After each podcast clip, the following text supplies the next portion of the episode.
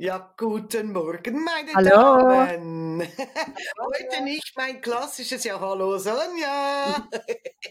Denn heute sind wir zu dritt. Hallo, liebe Nina. Hallo, schön dabei Schön. zu sein. Ja, wir freuen uns, dass du Zeit gefunden hast, mit uns heute ein bisschen zu plaudern. Äh, Sonja und ich haben es ja letzte Woche schon ein bisschen, aber noch vorsichtig angetönt, dass wir heute, wenn alles klappt, zu dritt sind und dass du heute dabei bist in unserem Tag, weil wir oder beziehungsweise ich von dir von einem Faller gehört habe, der so eindrücklich ist, dass wir beschlossen haben, das gibt mal ein spezielles Thema, nämlich was übernehmen Kinder von ihren Müttern?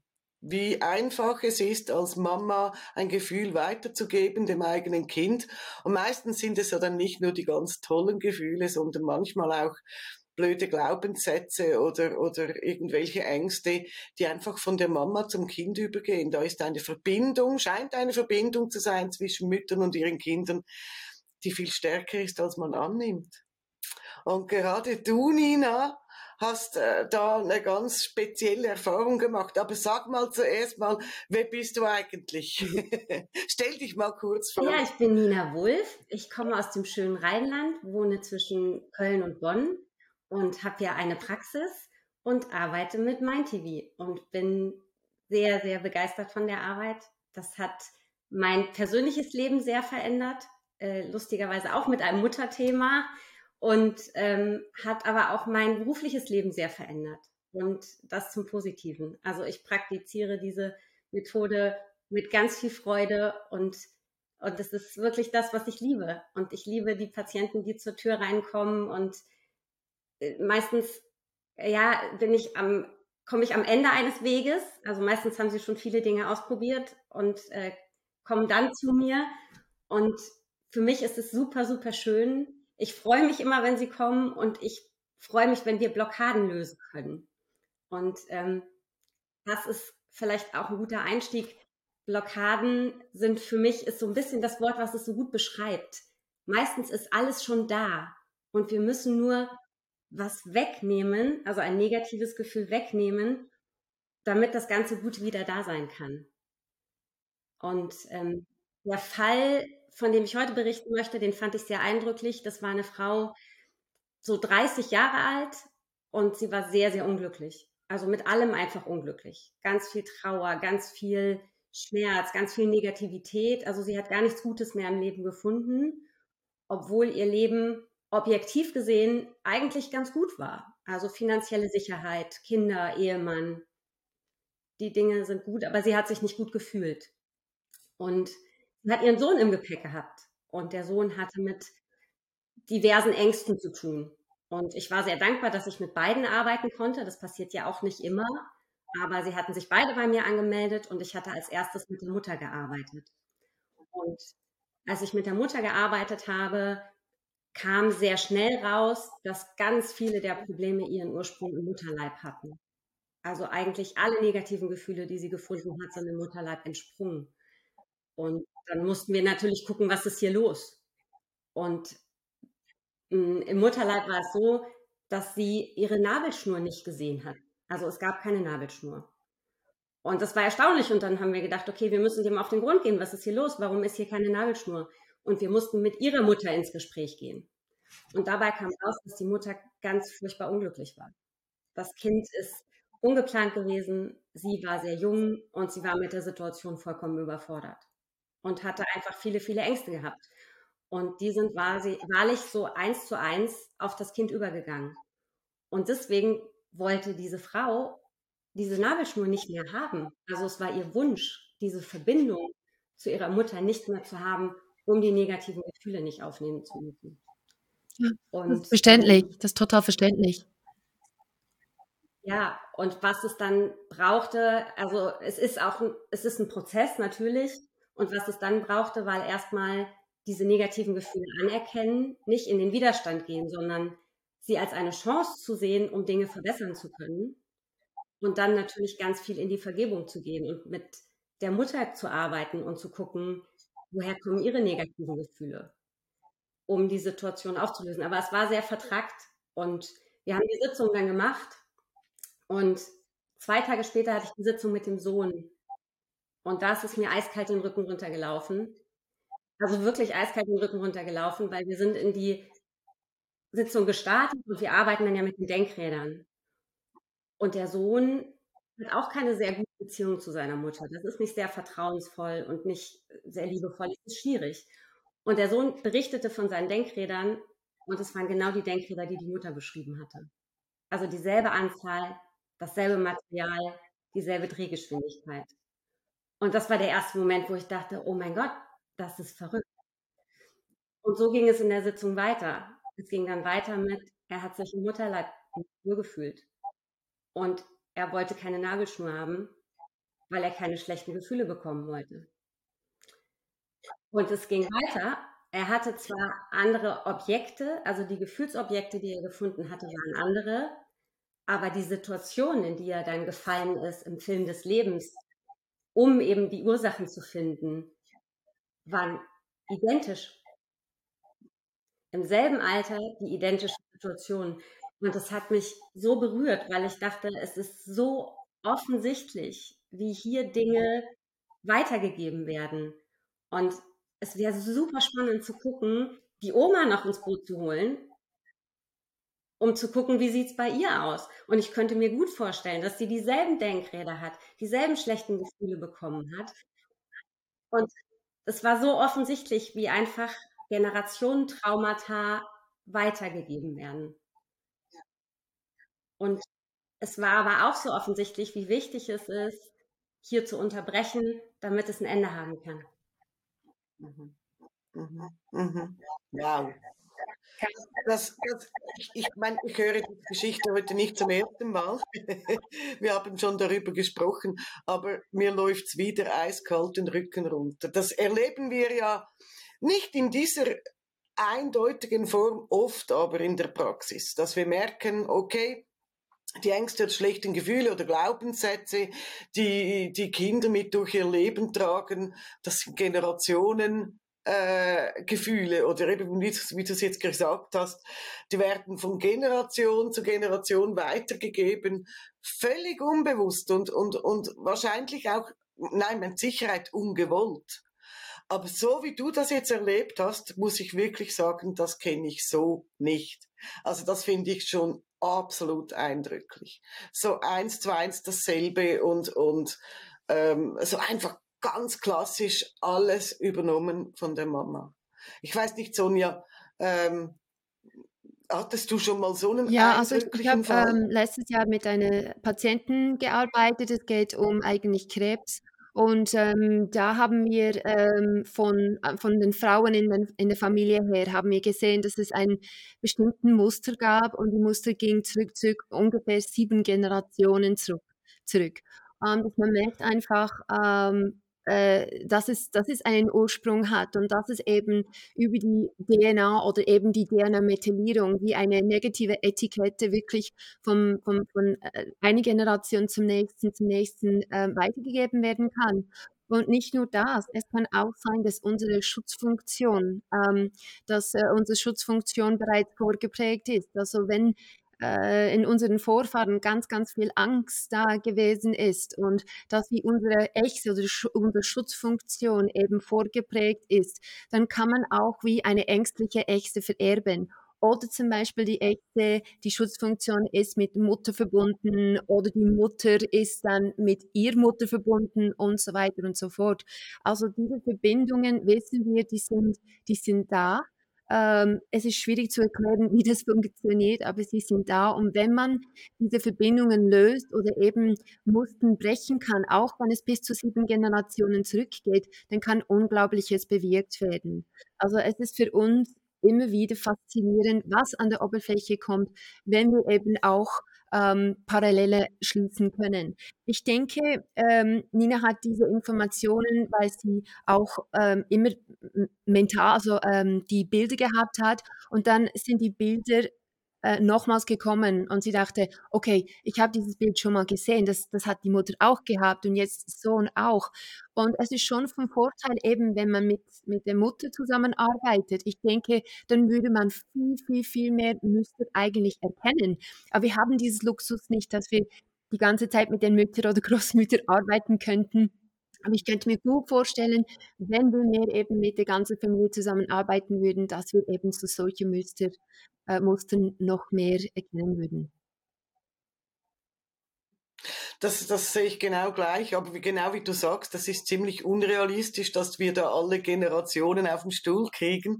Aber gerade bei Erwachsenen, aber oft auch bei Kindern oder Jugendlichen, genügt es ja zu erkennen, dass das, was sie tun, gar nicht ihr eigenes Handeln ist, dass es übernommen wurde oder Gefühle, die, die sie nicht verarbeiten können, dass eben nicht ihre Gefühle sind und dass jetzt der Moment da ist, wo man das auch loslassen kann und oder bei ich sag mal, schwächenden Glaubenssätzen erkennen kann, ich brauche den gar nicht, diesen Glaubenssatz, er passt gar nicht zu mir, er entspricht mir überhaupt nicht. Also ich hatte da, ich hatte da schon mit Kindern zu tun, beziehungsweise jungen Erwachsenen war es, ähm, die im Kindergarten gehört haben von der Kindergärtnerin, ja, du kannst halt auch nicht still sitzen. Und, und die mit diesem Glaubenssatz durch die ganze Schulzeit äh, durchgegangen sind und unglaublich Mühe damit hatten, still zu sitzen, weil die Kindergärtnerin hat ja gesagt, dass man das nicht kann. Und, und dann kommen die und sagen, ich habe eine kurze Aufmerk Aufmerksamkeitsspanne und ich kann mich nicht konzentrieren, ich kann nicht still sitzen. Und wenn man da mal genau hinschaut, dann stimmt's gar nicht dann ist das wirklich das Bedienen eines Glaubenssatzes von damals, der mit mir heute gar nichts mehr zu tun hat. Und manchmal reicht schon diese Erkenntnis, um zu sagen, was für ein Blödsinn werfe das ich jetzt diesen, diesen, Es ist so unglaublich stark für diesen Perspektivenwechsel, eben wenn man realisiert, Moment schnell, also dieses Gefühl, haben wir eigentlich nie gehört. Es war niemals meins. Und das ist, das ist so mächtig, weil das ist diesen typischen Aha-Moment, aber was auch zu diesem sofortigen Perspektivenwechsel führen kann. Und dann ist es so einfach etwas loszulassen und abzulegen, äh, wenn man realisiert, es gehört mir nicht. Wobei ich finde, gerade in solchen Familienkonstellationen, finde ich die Vergebungsarbeit unglaublich wertvoll, weil ich oft da die Erfahrung mache, dass wirklich dann, wenn man negative Gefühle, negative Muster von Eltern übernommen hat, dass die erste Reaktion Wut ist. Warum hast du mir das angetan? Wie kannst du mir das geben? Und wenn die andere Person dann auch in der Visualisierung, also die Mutter, der Vater sagt, ich liebe dich, dann ist die erste Reaktion, ja, aber wenn du mich doch liebst, kannst du dich doch nicht so verhalten. Und dann die Perspektive einzunehmen und zu sagen, es ist vielleicht die Schutzfunktion der Eltern, die da reagiert. Auch sie tun das nicht, um dich zu ärgern, sondern es ist ihr Problem, was sie von der Generation vorher bekommen haben, um sich vielleicht schützen zu müssen, um vielleicht, das löst bei mir, finde ich, immer ganz viel auch in den Sitzungen, in diese Vergebung zu gehen, in dieses, du hast mir dieses negative Gefühl gegeben, zum Beispiel auch im Kindergarten. Du kannst ja nicht still sitzen weil sie überfordert war mit ihrem Job, weil sie einfach in dem Moment stille Kinder brauchte, weil es zu viel für sie war. Und dann vergeben zu können und zu merken, es hat nichts mit mir zu tun, sondern ich kann es beim anderen lassen, ist ganz heilsam. Oh ja, ja. Und, und manchmal ein wahnsinnig äh, hartes Stück Arbeit mit Klienten dann dafür, ähm, sie anzuleiten, wirklich Vergebung ähm, machen zu können, weil das oft ganz falsch verstanden wird. Also oft verstehen dann Klienten, ja, ich muss dem verzeihen und verzeihen und vergeben ist nicht dasselbe. Man kann in gewissen Momenten kann man jemandem nicht verzeihen, was er einem angetan hat.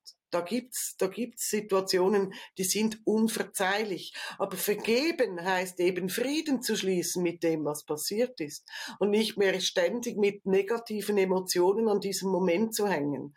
Diese Emotionen dort abzulösen und zu sagen, ist vorbei. Äh, ist heute nicht mehr relevant. Und das ist das Kunststück bei, bei Vergebungsarbeit. Also da, glaube ich, können wir alle drei sagen, das ist immer wieder mal schwierig, wirklich zu erklären, worum es hier geht. Aber wenn es gelingt, genau wie du sagst, Nina, es ist so heilsam. Ja.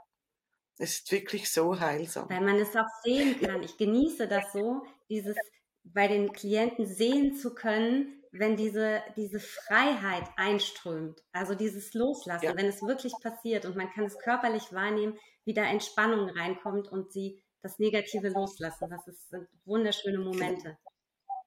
Ja, absolut, absolut. Da weißt du, da passiert was. Und da passiert was Wesentliches. Ja. Ich hatte letzte Woche ähm, einen Fall, den, den ich mir wirklich im Kopf notiert habe, um ihn heute zu erzählen, weil wir letzte Woche schon wussten, dass das heute so ein bisschen das Thema ist.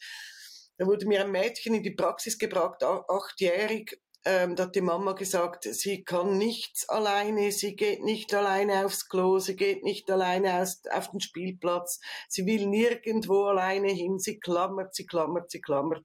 Vor allem hat sie Angst. Und habe ich gedacht, ja gut, okay, gucken wir mal, wovor sie sich denn fürchtet.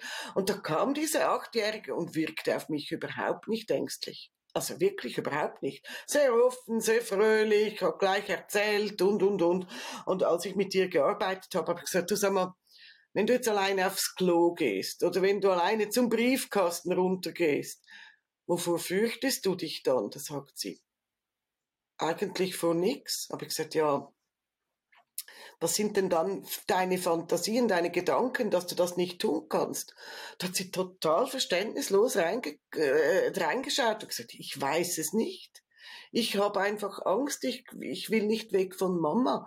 Und wir haben dann lang versucht herauszufinden, wovor sie sich fürchtet. Was ist es? Ist es die Distanz von zu Hause oder wegzugehen von Mama? Und wir haben dann visualisiert und haben gemerkt, das ist gar nicht mein Gefühl. Und ich hatte schon im Vorgespräch, hatte ich einen leisen Verdacht, weil die Mama total süß und lieb. Aber diese Abschiedsszene, also du musst wissen, ich habe in meiner Praxis ein Wartezimmer und wenn ich leise mit einem Kind in der Praxis spreche, hört man das im Wartezimmer. Also die Distanz ist kurz. Man muss nur einmal zur Tür raus und dann sitzt man direkt vor meinem Behandlungszimmer. Und die Mama hat eine Abschiedsszene hingelegt, schöner geht's nicht. Also, meine Süße, dann gehe ich jetzt raus, gell? Ich sitze gleich vor der Tür. Ich bin ganz nah bei dir. Es war, wenn man nicht schon ein bisschen Erfahrung hätte, was eine süße Abschiedsszene, man, hat, man hatte den Eindruck, hier ist eine Mutter, die weiß, dass sie ein ängstliches Kind hat und diesem Kind ein gutes Gefühl geben will. Aber ich habe beide beobachtet die kleine, die, so eine Mikromimik, weißt du? Ich sah also ein leichtes, genervtes Gefühl im Gesicht. so im Stil, ja, geh jetzt raus, ich möchte jetzt starten. Ähm, und die Mama, die war ganz, also es war wirklich schwierig aus der Praxis zu kriegen. Ja, und also, wenn irgendwas ist, ich bin gerade hier und tschüss, mein Schatz, tschüss, mein Schatz, ich hab dich lieb. Man hätte davon ausgehen können, ich nehme das Kind und gehe zwei Wochen mit dem Kind in den Wald. Also es war wirklich ein bisschen übertrieben gesagt, das war so, so eine Abschiedsszene. Und ich habe ich habe da mal, ich habe da schon gewusst, eigentlich ist es nicht das Kind, das sich nicht trennen möchte, sondern es ist die Mama, die Mühe hat loszulassen. Und genau so hat sich das in der Sitzung dann gezeigt. Es waren alle Gefühle die der Mama. Alle Gefühle waren die der Mama. Und schon im Mutterleib hat sie das gespürt. Mir hat im Nachgespräch die Mama zwei Dinge erzählt, die ich vermutet habe aufgrund der Sitzung. Das eine ist, sie hat vor diesem Mädchen schon ein Kind verloren also schon während der Schwangerschaft, hat sie ein Kind verloren und bei diesem Mädchen dauerte die Geburt ewig lang. Also sie hatte fast, fast zwei Tage, um dieses Kind zur Welt zu bringen, weil sich, Achtung, der Muttermund nicht geöffnet hat. Also sie kann nicht loslassen, nicht das Mädchen. Und wir haben das dann in der, in der Sitzung konnten wir dann diese Gefühle der Mama zurückgeben und dann war dieses fröhliche Mädchen, dieses offene, fröhliche Mädchen ähm, endlich voll da. Also es war nicht nur ein Eindruck, da kommt ein Kind, das gar keine Angst hat, sondern da war ein Kind ohne Angst. Und ich habe dann mit der Mama einen Termin vereinbart. Das sind die Ängste, das Losla nicht loslassen können der Mutter eins zu eins zum Kind weitergeleitet wurde. Mhm. Spannend? Mhm. Oder zum Beispiel im Vorgespräch, wenn das Kind auf dem Schoß sitzt und die Mutter hält es so fest und man spricht und ich spreche das Kind an und die Mutter und ich schaue es einfach an und denke, okay, da will jemand nicht loslassen. Man sieht es physisch.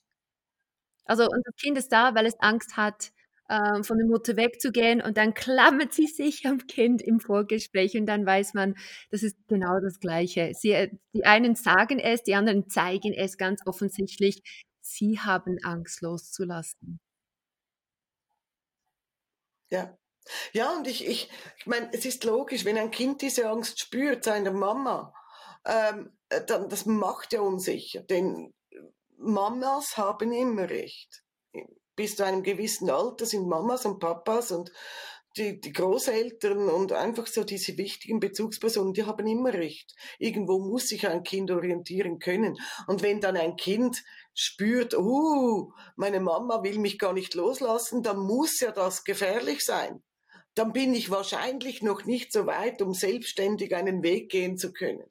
Dann muss das gefährlich sein. Da kommen ja Ängste, wenn man das spürt zusätzlich zu diesem nicht loslassen können der Mama. Ich, was ich aber schön finde, ist, was du gesagt hast, was Kinder spüren. Und da bin ich oft im Gespräch mit Eltern, dass ich ihnen versuche zu sagen, es sind nicht nur die Dinge, die wir sagen, sondern es sind die Handlungen, die wir tun und die Dinge, die wir ausstrahlen. Und meine Tochter ist eingeschult worden in diesem Sommer. Und das fand ich ganz eindrücklich zu sehen, wie, wie das, wie unterschiedlich das sein kann, was Menschen sagen können und wie sie sich verhalten können. Und da sind Eltern, die möchten ihren Kindern sagen, du schaffst das, du bist großartig, ganz großartig und geh da rein, aber sie klammern die Hand so fest, dass nicht mal mehr Blut durchfließt. Und das ist auch oft ein Problem, weil es nicht zusammenpasst. Und ähm, ich glaube, dass Kinder sehr feinfühlig sind und Kinder sich da nicht an der Nase rumführen lassen und Kinder diese Ängste wirklich spüren. Und wenn sie sie spüren, dann nehmen sie sie an.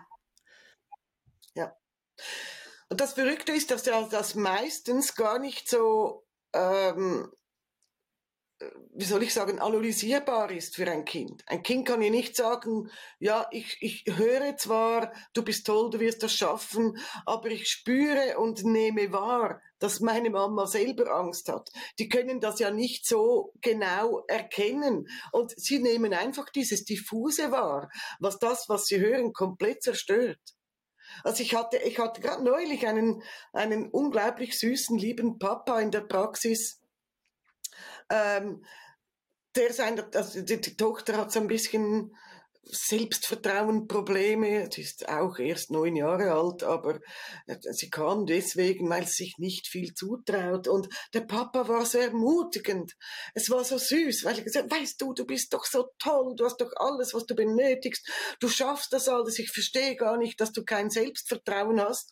Aber gleichzeitig ist er um das Kind herumgehuscht wie so eine Glucke ähm, und hat alles aus dem Weg geräumt, damit sie auch nicht stolpert oder sich irgendwo anschließt. Also wirklich, es war wirklich lustig zuzuschauen, wie dieser Papa diesem Kind sämtliche Steine aus dem Weg geräumt hat und dann auch im Vorgespräch stolz erzählt hat, wie gut er auf sein Töchterchen aufpasst, denn sie hat sich bis zum heutigen Zeitpunkt noch nie verletzt habe ich gesagt, was, nie verletzt? Ähm, ja, noch nie ein Knie aufgeschlagen, nix. Und da habe ich gesagt, und dann wundert man sich, wenn ein Kind kein Selbstvertrauen hat, wenn ein übereifriger Papa ständig ums Kind rumrennt und alle Gefahren aus der Seite räumt. Wie soll das Kind erfahren, dass man ihm zutraut, dieses Leben zu leben? Hm? Also es war auch ganz spannend. Ich habe das dem Vater ganz kurz reflektiert und er hat mich völlig fassungslos angeguckt, weil wahrscheinlich noch niemand gesagt hat, du, es wäre schön, wenn sich dein Kind mal das Knie aufschlägt, damit es auch erleben kann, dass der Körper das übrigens wieder reparieren kann und so Vertrauen ins eigene Leben, in den eigenen Körper reinkommen kann. Er war völlig konsterniert, aber er hat es dann verstanden. Ja. Und auch die negativen Gefühle aushalten. Also das es geht um körperliche, das Knie aufschürfen, aber es geht auch um verlieren, um geärgert werden, um schlechte Noten schreiben, äh, traurig sein. All diese Gefühle dürfen Raum haben. Und ich habe oft das Gefühl, dass es nicht erwünscht ist. Also auch da nehmen ja. Eltern Kindern oftmals ganz viel ab. Oder versuchen es zu überdecken mit einem, ach, es war doch nicht so schlimm. Doch, für das Kind war es vielleicht schlimm. Und es ist so gut, das rauszulassen und rauslassen zu dürfen und zu lernen, es geht vorbei. Mhm. Und mhm. das macht sie resilient. Ja. Genau, das macht lebensfähig, oder? Ich, ich sag mal was ganz Freches. Nicht ganz so bös gemeint, wie es klingt, aber traurige oder wütende oder enttäuschte oder gelangweilte Kinder sind anstrengend für Eltern. Und, und ich glaube, auch das ist mit ein Grund, dass Eltern sich wünschen, dass das Kind einfach immer glücklich und fröhlich ist. Ich hatte gerade neulich ein, ein Familiencoaching, also ein Elterncoaching, wo ich gesagt habe, was ist euer oberstes Ziel für euer Kind? Dass es immer glücklich ist. Ich dachte, hey, spannend. Also ich würde das extrem langweilig finden, wenn ein Kind immer glücklich wäre. Also ich musste da mit diesen Eltern an diesem Ziel arbeiten. Das ist ja völlig, völlig nebst, also ganz fern der Realität. Unser Leben ist nicht immer glücklich. Das Leben ist eine Achterbahn. Und wenn wir Eltern unseren Kindern beibringen, ho, es ist alles in Ordnung, wenn du glücklich bist, dann ist ja im Umkehrschluss klar, dass wenn man nicht glücklich ist, ist nichts mehr in Ordnung. Ja, oder? ich, ich ich, viele, viele realisieren nicht, dass es diesen Ausgleich eben wichtig ist, die Balance, dieses typische Yin-Yang, schwarz-weiß, Tag, Nacht, gut, schlecht. Ähm, und eben, dass man überhaupt gute Emotionen schätzen kann, braucht man ab und zu die negativen dass man eben den Tag wirklich schätzt oder die Sonne schätzt, braucht man die Nacht. Es ist eben diesen, diesen Ausgleich von gut und schlecht. Und eben, wenn man alle schlechten Erfahrungen irgendwie versucht aus dem Weg zu räumen, ist es dann so, dass eben, wie Nina gesagt hast, dann, dann fehlt ein bisschen da an die Resilienz. Es ist wichtig, dass sie das auch äh, selber erarbeiten können, um zu wissen, wenn ich mal Teenager bin und die Eltern nicht die ganze Zeit da sind, oder wenn ich mal erwachsen bin und sie mich nicht immer auffangen können, dass ich weiß dann, wie ich mit dem selber umgehen kann. Ähm, vorher haben wir ja über die, äh, die ganze Aufnehmen von den Eltern, eben, wir nehmen nicht nur die negativ, sondern auch die positiven Sachen von den Eltern auf. Ich denke, man kann die Kinder am besten helfen, wenn man als Mensch wirklich an sich selber arbeitet und auf die Gedanken aufpasst, auf die Gefühle aufpasst und einfach selbst glücklich sein. Weil oftmals sind die Eltern so beschäftigt, die Kinder glücklich zu machen, dass sie selber auf die Strecke kommen. Und das ist genau das, was die Kinder nicht wollen. Die spüren, dass es den Eltern nicht gut geht und wiederum ähm, leidet das Kind auch und versucht ihnen etwas vorzuspielen oder was auch immer. Ähm, und ich habe ähm, so einen äh, Fall, die ich, äh, äh, also eigentlich geht es um eine 40-jährige Frau und die Prägungen von der Kindheit, leider ist es so, dass man vieles auch mitnimmt. Ähm, wenn es eben die Eltern nicht gut geht, und das war eben bei diesem Fall, dass die Mutter nicht so gut gegangen ist, ähm, dann äh, nimmt man das mit. Und es kann uns als erwachsene Personen auch, auch dementsprechend negativ beeinflussen, eben wie diese 40-jährige Frau. Ähm, sie kam zu mir, es ging eigentlich drum, darum, dass sie seit eineinhalb Jahren versucht, schwanger zu werden, alles probiert, ähm, mit Ernährung, Umstellung. Jeden Monat ähm, vor dem Eisprung ging sie zur Akupunktur und andere Therapien hat sie gemacht. Körperlich gesund, beim Mann alles körperlich gesund, alles wunderbar. Und dann in der Sitzung ähm, war es dann so, dass es wirklich ein Mutterthema gewesen ist, weil es die Mutter nicht gut ging. Ähm, und sie hat ganz viele Gefühle von der Mutter aufgenommen. Und ich, ich war, es war nicht erstaunlich eben, dass wir ganz, ganz viele von diesen Gefühlen von Hilflosigkeit, ich fühle mich alleine, ich fühle mich wertlos, ähm, die waren im Bauch und im Unterleib. Also eigentlich genau da, wo mein Kind erzeugen sollte, wo ein Kind leben sollte.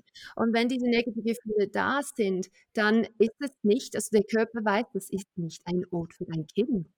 Das ist eine, wie eine negative Atmosphäre, was, was da herrscht. Und dann ist es natürlich wie eine eine Blockade. Ähm, dann war es klar, an diesem Mutterthema zu arbeiten und auch, ähm, wie wir es heute schon angesprochen haben, die Vergebung war unglaublich wichtig. Und die negative Leitung zur Mutter da zu ziehen, Vergebung zu erarbeiten, die Gefühle da im Unterleib und Bauch zu entfernen, weil es hat ausgesehen wie eine rote, dicke Klumpe, was alles zusammenzieht. Also ganz, ganz klar, was es, was es für eine negative Auswirkung auf ihr Körper hatte. Sie war natürlich auch ähm, von der Kindheit her Perfektionist, weil nur wenn sie alles perfekt gemacht hat, dann hat sie den, diesen Lob von der Mutter bekommen. Und äh, es war ihre rationelle Ebene, die gesagt hat, ich weiß nicht, ob du, ob du perfekt genug Mutter sein kannst. Und da war sie nebst diesen negativen Gefühlen auch auf diese rationelle Ebene ge, äh, gesperrt. Also wir nennen die die äußere Freundin. War sie total gesperrt. Und dann auch dies abzulegen. Weißt du was? Ich muss nicht perfekt sein. Einfach Mami zu sein, Liebe zu geben, aufmerksame Zeit, das ist alles, was es braucht. Und was ganz, ganz schön ist, ähm, ich habe dann eine Geburtsanzeige bekommen. Also ich darf es da nicht alles zeigen, ähm, aber sie hat dann geschrieben, Eben, äh, liebe Frau Masen, ich war letztes Jahr im November 21 bei Ihnen, weil ich schwanger werden wollte und alle Versuche bis dahin gescheitert waren. Im Januar war ich dann schwanger. Wuhu, das ging schnell. Hatte eine gute Schwangerschaft und nun einen kleinen Jungen. Ich danke Ihnen von Herzen. Äh, ist das nicht schön? Knapp drei Monate später, wenn man eben diese negativen Leitungen, negativen Gefühlen, negativen Prägungen endlich ablegen kann und bumm, dann funktioniert es. Es ist so schön. Ich hatte genau denselben Fall. Genau so. Hm. Ich habe dir, hab dir die Geburtsanzeige auch gezeigt. Hm? Ähm, auch da war so dieser Glaubenssatz, ich werde keine gute Mutter sein ich werde das nicht können. Und wo der weg war, und sie hat es ja so süß auch in die Geburtsanzeige ein, äh, hat sie mir ein Kärtchen geschrieben, ähm, dass dieser Gedanke, eine schlechte Mutter zu sein, nie wieder aufgetaucht ist und dass sie sich das jetzt gar nicht mehr vorstellen kann, dass sie, des, dass, dass sie deswegen Angst gehabt hat. Also ja, es ist so. Also äh, solche Glaubenssätze, die wir über Generationen weitergeben, die die prägen uns. Und, und genau, was, was auch Nina von diesem wirklich eindrücklichen Fall ähm, erzählt hat, wie solche Gefühle oder solche, solche Vorstellungen eins zu eins weitergegeben werden, ähm, ohne dass sich eigentlich das Kind dagegen wehren kann. Das ist schon ganz, ganz, ganz verrückt. Ich habe auch noch einen schönen Fall, den ich gerne berichten ja, würde. Es ist ein bisschen, äh, ja, es ist ähnlich. Also es geht auch um, um eine Frau, 40, und ähm, auch die hat im Mutterleib keine Nabelschnur gesehen. Was ich sehr lustig fand, weil es ist mir dann schon zum dritten Mal passiert in kurzer Zeit. Und ich muss ein bisschen früher anfangen. Diese Frau ist zu mir gekommen, weil sie ein furchtbares Helfersyndrom hat. Also sie sagt selber, wenn sie sich benennen sollte, dann würde sie Mutter Teresa heißen. Und es geht ihr tierisch auf den Nerv. Also es ist nicht so, dass sie sich dessen nicht bewusst ist, ja, sondern es geht ihr tierisch auf den Nerv und es geht auch ihrem Umfeld tierisch auf den Nerv, weil sie oftmals in Situationen einspringt, wo ihre Hilfe gar nicht gefordert und erwünscht ist. Und ähm, sie arbeitet schon länger daran, aber es hat noch nicht wirklich zum Ziel geführt und so ist sie dann zu mir gekommen. Und wie gesagt, wir sind dann im Mutterleib gelandet und es war keine Nabelschnur da. Und ich dachte, verrückt schon wieder. und habe aber wieder gedacht, ich muss dem nachgehen. Wenn keine Nabelschnur da ist, wir müssen rausfinden, was los ist. Und es kam raus, dass es der Mutter ganz, ganz schlecht geht. Die Mutter war krank in der Schwangerschaft und sie lag im Krankenhaus. Und es war auf Messers Schneide, ob sie es schafft. Es ging ihr wirklich sehr, sehr schlecht. Und sie hatte aber schon Kinder verloren. Und es war ihr drittes Kind im Mutterleib und sie wollte dieses Kind unbedingt haben. Und ihr Gefühl war, ich möchte auf alle Fälle, dass du es schaffst. Ich möchte, dass du es schaffst. Es geht nicht um mich, es geht um dich. Und am Ende hat sie im Mutterleib genau dieses Gefühl angenommen. Es geht nicht um mich, es geht um die anderen. Und ich möchte die, da war der, der, die Geschichte hinter der Nabelschnur, ich möchte sie nicht anschließen, weil ich darf mir nichts nehmen. Was ich mir nehme, geht von meiner Mutter weg und sie braucht es zum Überleben. Und das war der Startpunkt dieses Helfersyndroms. Und wir sind dann ins Gespräch gegangen mit der Mutter. Es war unglaublich schön, einfach diese Erkenntnis zu haben. Meine Güte, ich mache genau das, was sie auch tut. Und am Ende auch zu dem Punkt zu kommen, hier muss sich jetzt jeder das nehmen, was er braucht, damit es funktioniert. Weil es geht nur, wenn beide überleben. Und dann sie dazu zu bringen, diese Nabelschnur zu bauen. Und dann war sie gebaut und dann haben wir sie angeschlossen. Und dann war aber noch dieser Punkt, dass ich gesagt habe, fließt jetzt was. Also geht jetzt, fühlst du, dass du gut versorgt bist durch diese Nabelschnur? Und sie sagte, nein, noch nicht, es ist zu. Und dann habe ich gesagt, dreh sie auf. Und dann hat sie gesagt, ich traue mich nicht. Der Widerstand war so riesig, sich was zu nehmen. Und dann habe ich gesagt, hör, du kannst es ja aufdrehen und du kannst es wieder zudrehen. Das ist dein Ventil probier doch nur mal, wie es sich anfühlt. Und dann hat sie es so ein bisschen aufgedreht und dann hat sie gemerkt, oh, es fühlt sich richtig gut an. Willst du mehr? Hm, ich bin nicht sicher. Doch, dreh's noch ein bisschen auf. Und so war das dann im Prozess, bis sie das Ventil am Ende ganz aufgedreht hat. Und das war auch so ein Moment. Und dann ist es geflossen. Und dann war sie versorgt. Und dann hat sie sich das erste Mal Dinge nehmen können, die sie braucht.